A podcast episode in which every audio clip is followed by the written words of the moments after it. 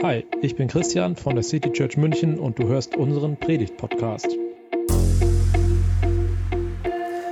Ja, und dann geht es heute tatsächlich um dich. Ich und Gemeinde. Ja, heute geht es um dich. Was macht dich aus? Wer bist du? Die Frage ist, brauchen wir eigentlich so ein Thema heute in unserer doch ziemlich egozentrierten Gesellschaft? Denken wir nicht sowieso eigentlich viel zu viel an uns selbst? Und müssten wir unseren Fokus nicht eigentlich viel mehr auf die Menschen um uns herum richten? Ich glaube, dass uns tatsächlich beides fehlt. Der Blick auf uns selbst und der Blick auf die Menschen um uns herum. Denn manchmal frage ich mich, was zieht denn eigentlich unsere Aufmerksamkeit ständig auf sich? Heute soll der Fokus auf dir liegen, auf mir, auf uns jeweils als Individuum. Und mein Ziel heute ist es, dass wir unseres Selbst ein Stückchen mehr bewusst werden. Wir werden natürlich jetzt kein Persönlichkeitsprofil von jedem Einzelnen erstellen können. Deshalb geht es heute ja vielmehr erstmal um den Wert jedes Einzelnen, um das, was Gott über dich denkt, um das, was dich als Menschen ausmacht. Und das erste ist das Stichwort würdig. Mal die Frage, was ist das Erste, was Gott über uns Menschen sagt? Ihr dürft es einfach mal reinrufen, wenn es jemand weiß.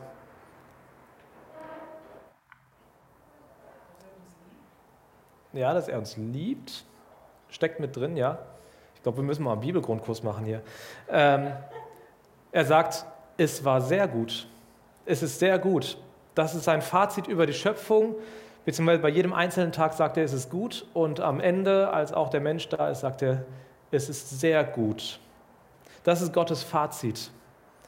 Gott sagt das aber nicht nur über diese erstmalige Idee des Menschen, sondern immer wieder wird deutlich, wie sehr er, wie, wie wertvoll der Mensch für Gott ist. Psalm 139. Ja, du hast meine Nieren geschaffen, mich im Bauch meiner Mutter gebildet. Ich danke dir und staune, dass ich so wunderbar geschaffen bin. Ich weiß, wie wundervoll deine Werke sind. Das sagt der, der Schreiber dieses Psalms. Vielleicht lässt du diese Aussagen mal auf der Zunge zergehen. Gott hat dich so gestaltet, wie er dich haben wollte. Du bist wunderbar geschaffen. Und Gott gefällt, was er da gemacht hat. Er sagt nicht, oh Mist, versuche ich nochmal, sondern er sagt, es ist sehr gut. Gott findet dich sehr gut. Psalm 8. Kaum geringer als Gott, so hast du den Menschen geschaffen. Du schmückst ihn mit einer Krone, so schenkst du ihm Herrlichkeit und Würde. Deine Würde, sie kommt von Gott, weil du ein Mensch bist, weil du so geschaffen bist, wie Gott dich haben wollte, weil du ein Abbild Gottes bist. Es gab vor ein paar Jahren mal eine Fernsehshow auf Sat 1. Und meine Frau hat mich gefragt, ob ich mich wirklich outen will. Ich habe diese Show geguckt und sie heißt Nobody is Perfect, das Nacktexperiment. Aber tatsächlich Grundlage dieser Show waren Forschungsergebnisse eines britischen Forschers und er hat herausgefunden, dass sich die Lebenszufriedenheit und das Selbstwertgefühl eines Menschen steigert, wenn er sich durchschnittliche nackte Körper anschaut und selbst mehr Zeit mit seinem eigenen nackten Körper verbringt. Das klingt vielleicht erstmal verrückt, aber die Teilnehmenden dieser Show, sie hatten aus ganz unterschiedlichen Gründen ein Problem damit, sich selbst so anzunehmen, wie sie sind. Bei einer Teilnehmerin waren es schwere Verbrennungsnarben, bei einer anderen war es der Bauch, der nach Schwangerschaften nicht mehr so aussah wie vorher. Bei einem Kandidaten war es die schwere Akne, die ihn hemmt und bei einem anderen zum Beispiel, dass er einfach sehr dünn ist. Und diese Menschen in dieser Show, sie sind in ein viertägiges Training gegangen, in dem sie lernen konnten, sich selbst anzunehmen. Und eine zentrale Übung dabei ist tatsächlich, dass ähm, ja, auf der einen Seite ganz normale Menschen nackt zu sehen, zu sehen, dass eben nicht alles Hochglanz ist, wie, wie man das auf Instagram heute oft sieht, die Coaches in dieser Show waren nämlich die ganze Zeit nackt. und eben keine typischen Models.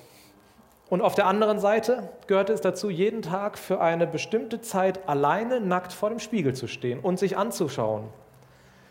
Und das war richtig hart für diese Menschen. Sich anzuschauen und dann zu lernen, etwas zu finden, was ihnen gefällt. Ich weiß nicht, wie es euch geht, ob ihr euch manchmal anschaut und äh, bestimmt, ich meine, jeder, fast jeder hat im Bad einen Spiegel hängen und man kommt nicht ganz drum rum, wie es euch geht, wenn ihr euch im Spiegel seht. Diese Übung, sie klingt vielleicht erstmal etwas kurios, aber es war tatsächlich interessant, in dieser Show zu sehen, dass sich in diesen Menschen etwas verändert hat dadurch. Darüber, dass sie sich selbst angesehen haben, darüber, dass sie andere normale Menschen angesehen haben, haben sie gelernt, dass sie gut sind. Sie haben gelernt, das nicht von einem Moment auf den anderen. Das war ein Prozess. Sie waren auch nicht am Ende auf einmal die selbstbewusstesten Menschen der Welt aber es hat ihnen sichtlich gut getan. Und sie haben gelernt, sich selbst zumindest ein Stück mehr zu lieben. Keine Angst. Ziel ist nicht, dass wir hier irgendwann nackt in den Gottesdienst gehen und ich plane auch keinen Gottesdienst in der Sauna oder am FKK-Strand. Ähm, aber was ich sagen will, darüber, dass wir uns selbst bewusst wahrnehmen, können wir lernen, uns zu lieben. Ich möchte noch zwei Gedanken oder zwei Bilder miteinander verknüpfen. In dieser Show, da standen ja diese, die Teilnehmenden vor einem Spiegel, um sich anzuschauen. Und in der Schöpfungsgeschichte, da heißt es, dass wir Ebenbilder Gottes sind. Wenn wir also Gott anschauen, dann schauen wir in so etwas wie einen Spiegel. In Gott können wir sehen, was uns ausmacht. Wesenszüge, Ideale, Ideen. Natürlich erschöpft sich Gott nicht in unserem Spiegelbild. Wir sind nicht Gott. Und doch, je mehr wir uns mit Gott beschäftigen, uns mit Gott auseinandersetzen, desto mehr können wir uns auch selbst kennenlernen. Und tatsächlich vor Gott sind wir immer nackt, egal was wir anhaben. Wir haben nichts, womit wir unsere ungeliebten Stellen verbergen können. Gott sieht uns. Er sieht uns mit allem, was wir selbst als Makel empfinden. Und er liebt uns so, wie wir sind. Wir sehen oft nur ein Zerrbild von uns selbst, aber eben mit dem Blick auf Gott kann unser Bild von uns selbst immer klarer werden. Bei dieser TV-Show sind die Teilnehmenden nach Mykonos gereist, um dort das Coaching mitzumachen. Sie hatten Coaches, die sie immer wieder ermutigt haben, die ihnen immer wieder Komplimente gemacht haben, die ihnen gezeigt haben, dass sie wertvoll und liebenswert sind. Und ich wünsche mir, dass wir hier als City Church so ein Mykonos sind. Dass wir hier eine Gemeinschaft haben, in der wir uns sagen, dass wir gut sind. In der wir uns sagen, dass Gott uns liebt, so wie wir sind und in der wir uns auch gegenseitig sagen, dass wir einfach gut so sind, wie wir sind. Und das nicht nur äußerlich, wie dieser Fokus bei dieser Show war, sondern ganzheitlich.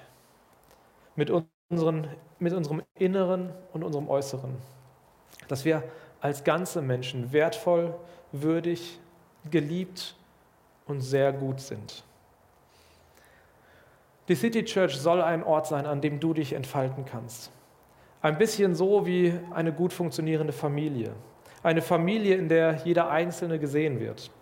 In der du Raum hast, dich auszuprobieren, Fehler zu machen, zu scheitern, aber eben auch Erfolge zu feiern. Ein Ort, an dem du lernen kannst. Ein Ort, an dem du lernst, welche Bedürfnisse du hast und wie sie gestillt werden können. Ein Ort, an dem du auch lernst, auf andere Rücksicht zu nehmen und dann eben auch ein Ort, an dem du Menschen findest, die dir ein Vorbild sein können. Und nicht zuletzt eben auch ein Ort, an dem du dich so sicher fühlst, dass du dich gerne vor den Spiegel stellst, an dem du Gott begegnest und es aushältst hinter dem, was, was dich selbst unzufrieden macht, den von Gott geliebten Menschen zu entdecken. Im ersten Thessalonicher Brief heißt es, ermutigt die Ängstlichen, kümmert euch um die Schwachen und habt Geduld mit allen.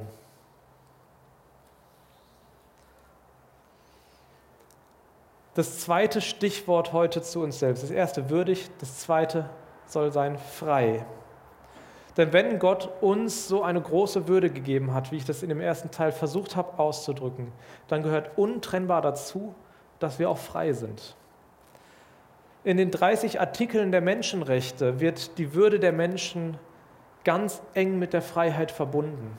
In Artikel 1 heißt es, alle Menschen sind frei und gleich an Würde und Rechten geboren. Frei und Würde. In den Menschenrechten ist die Freiheit auch wieder stark äußerlich beschrieben, empfinde ich. Freiheit von äußeren Zwängen, von Unterdrückung. Freiheit, sich zu entfalten. Und Grenzen hat die Freiheit aber immer da, wo die Freiheit anderer angetastet wird. Ich glaube, dass wir Freiheit noch viel weiter denken dürfen als nur diese äußerliche Freiheit. Die Freiheit, mit der Gott uns geschaffen hat, ist eben auch eine innere Freiheit. Zu uns Menschen gehört, dass wir Bedürfnisse, Sehnsüchte und auch Begierden haben.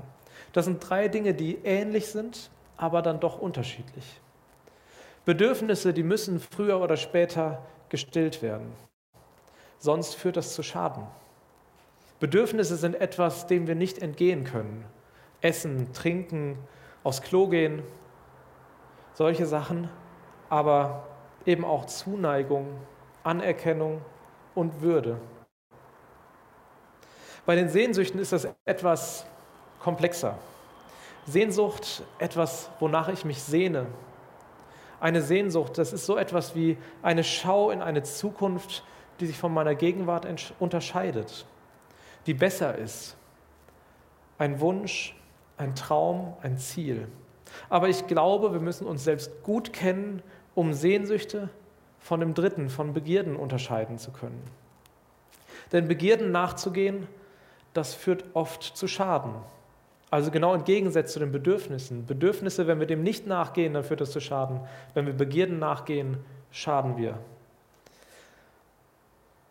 Und hier ist die Freiheit wichtig. Diese Freiheit, die wir von Gott bekommen haben. Denn wir haben die Freiheit, uns dagegen zu entscheiden, Begierden nachzugehen. Mit, mit dieser Freiheit hat Gott uns ausgerüstet. Das ist der wesentliche Unterschied zu allen anderen Lebenswe Lebewesen.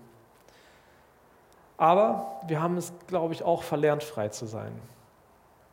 Unsere Freiheit wieder zu leben, um unsere Freiheit wieder zu leben, ist es wichtig, dass wir uns selbst gut kennenlernen, dass wir Gott begegnen, dass wir Zeit mit ihm verbringen, dass wir so wieder lernen, in, wie wir in seinen Augen sind.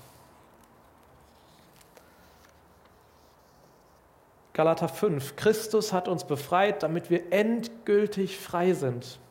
Bleibt also standhaft und unterwerft euch nicht wieder dem Joch der Sklaverei. Hier ist diese innere Freiheit gemeint. Die Freiheit von inneren Zwängen, von einem Gesetz, das uns das Leben vorschreibt und uns die Freiheit zur Entfaltung nimmt. Aber Achtung, hier ist nicht gemeint frei von einem Gesetz, das das Leben miteinander regelt. Und das dritte große Stichwort, was sich für mich daraus wieder ergibt, ist mündig. Artikel 1 der Menschenrechte setzt sich so fort. Sie sind mit Vernunft und Gewissen begabt und sollen einander im Geist der Solidarität begegnen. Also, alle Menschen sind frei und gleich an Würde und Rechten geboren. Sie sind mit Vernunft und Gewissen begabt und sollen einander im Geist der Solidarität begegnen. Die Beschreibung des Menschen als würdig und frei wird hier damit fortgesetzt, dass der Mensch eben mit Gewissen und Vernunft begabt ist. Das heißt, dass wir selbst Entscheidungen treffen können nach rationalen und ethischen Gesichtspunkten. Ich würde noch ergänzen, auch emotional können wir Entscheidungen treffen. Ich denke, das ist auch ein Faktor, der, der wichtig ist.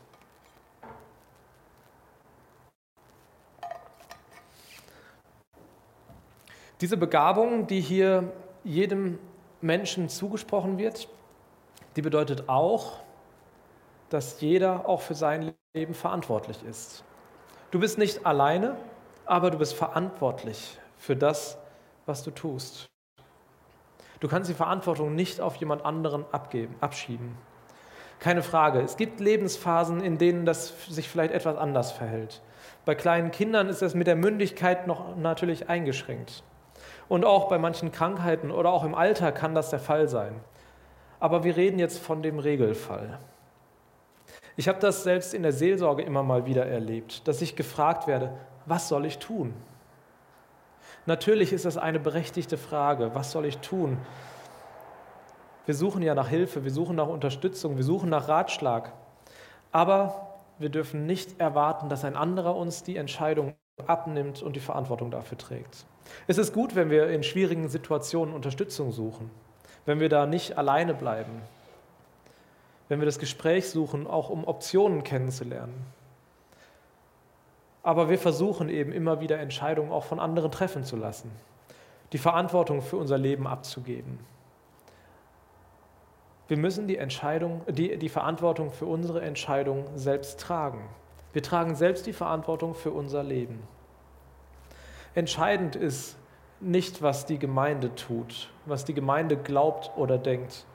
Entscheidend ist, wie du zu Gott stehst, was du aus deinem Leben machst. Es gibt Gemeinden, in denen dir das Denken, das Nachforschen, vielleicht sogar das Glauben abgenommen wird in denen du dich an das hältst, was die Leiter dir vorgeben. Das macht das Leben manchmal einfacher. Aber so wollen wir als City Church nicht sein. Wir sind überzeugt, dass es die Aufgabe von jedem Einzelnen von uns ist, Jesus persönlich nachzufolgen. Von ihm zu lernen, immer mehr, ihn immer mehr zu entdecken. Und zweifellos sind wir dabei immer wieder auch gemeinsam auf dem Weg. Nicht zuletzt auch hier in den Gottesdiensten, aber auch in den Mini-Churches oder wo wir uns sonst begegnen, wo wir Freundschaften haben. Aber das darf eben nicht alles sein. Wir dürfen uns nicht alles einfach nur vorgeben lassen.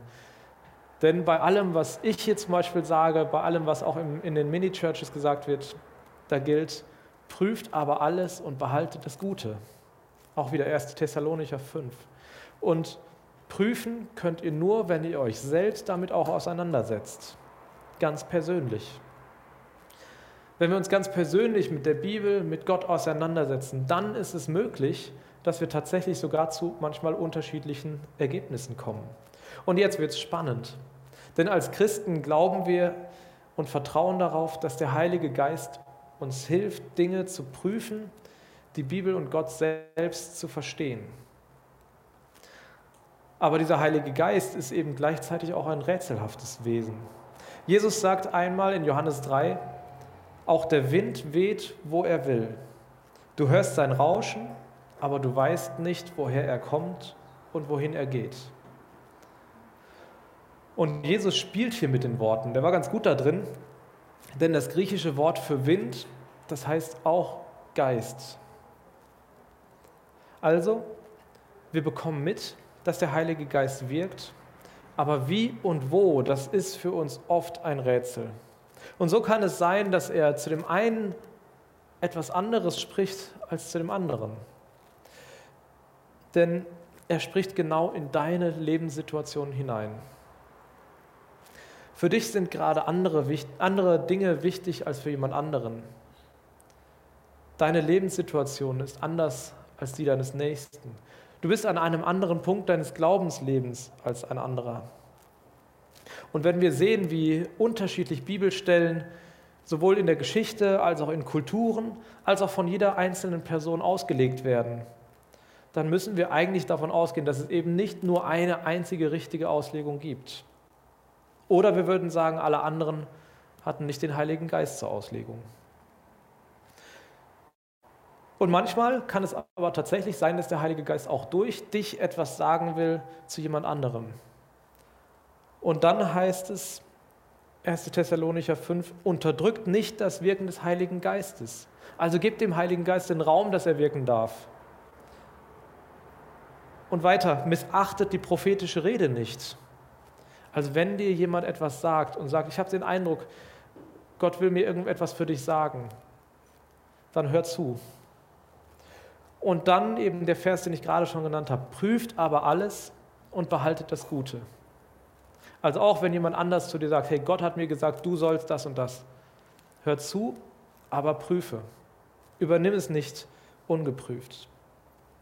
Also, Seid mündig in eurem Glauben und übernehmt Verantwortung für euren Glauben. Wenn dir jemand sagt, Gott hat mir gesagt, dann prüfe es. Aber Verantwortung zu übernehmen heißt eben auch, dass du dich selbst mit Gott beschäftigst. Dass du für dich selbst in der Bibel liest, dass du für dich selbst dich mit Themen auseinandersetzt, dass du dir selbst Zeit nimmst, mit Gott im Zwiegespräch zu sein. Würdig, frei, mündig. Drei Begriffe, die uns Menschen ausmachen. Das sieht Gott so, das sehen auch die Menschenrechte so. Würdig, frei und mündig zu sein, das steht jedem einzelnen Menschen zu. Das steht dir zu. Keiner hat das Recht, dir auch nur eins davon zu nehmen. Nochmal ausdrücklich die Einschränkung, wo du natürlich die Freiheit anderer einschränkst. Da muss deine Freiheit gegebenenfalls eingeschränkt werden. Freiheit heißt also nicht zu tun und zu lassen, was man gerade will. Aber wenn du das Gefühl hast, dass dir eins dieser drei würdig, frei, mündig fehlt, dann lass uns darüber sprechen. Dann lass uns dafür kämpfen, dass dir diese drei zustehen. Und wenn du siehst, dass eins dieser drei jemand anderem genommen wird, dann sprich darüber und kämpf dafür. Das war die Predigt aus der City Church München. Wir freuen uns, wenn du auch nächstes Mal dabei bist. Und bis dahin wünschen wir dir eine gute Woche.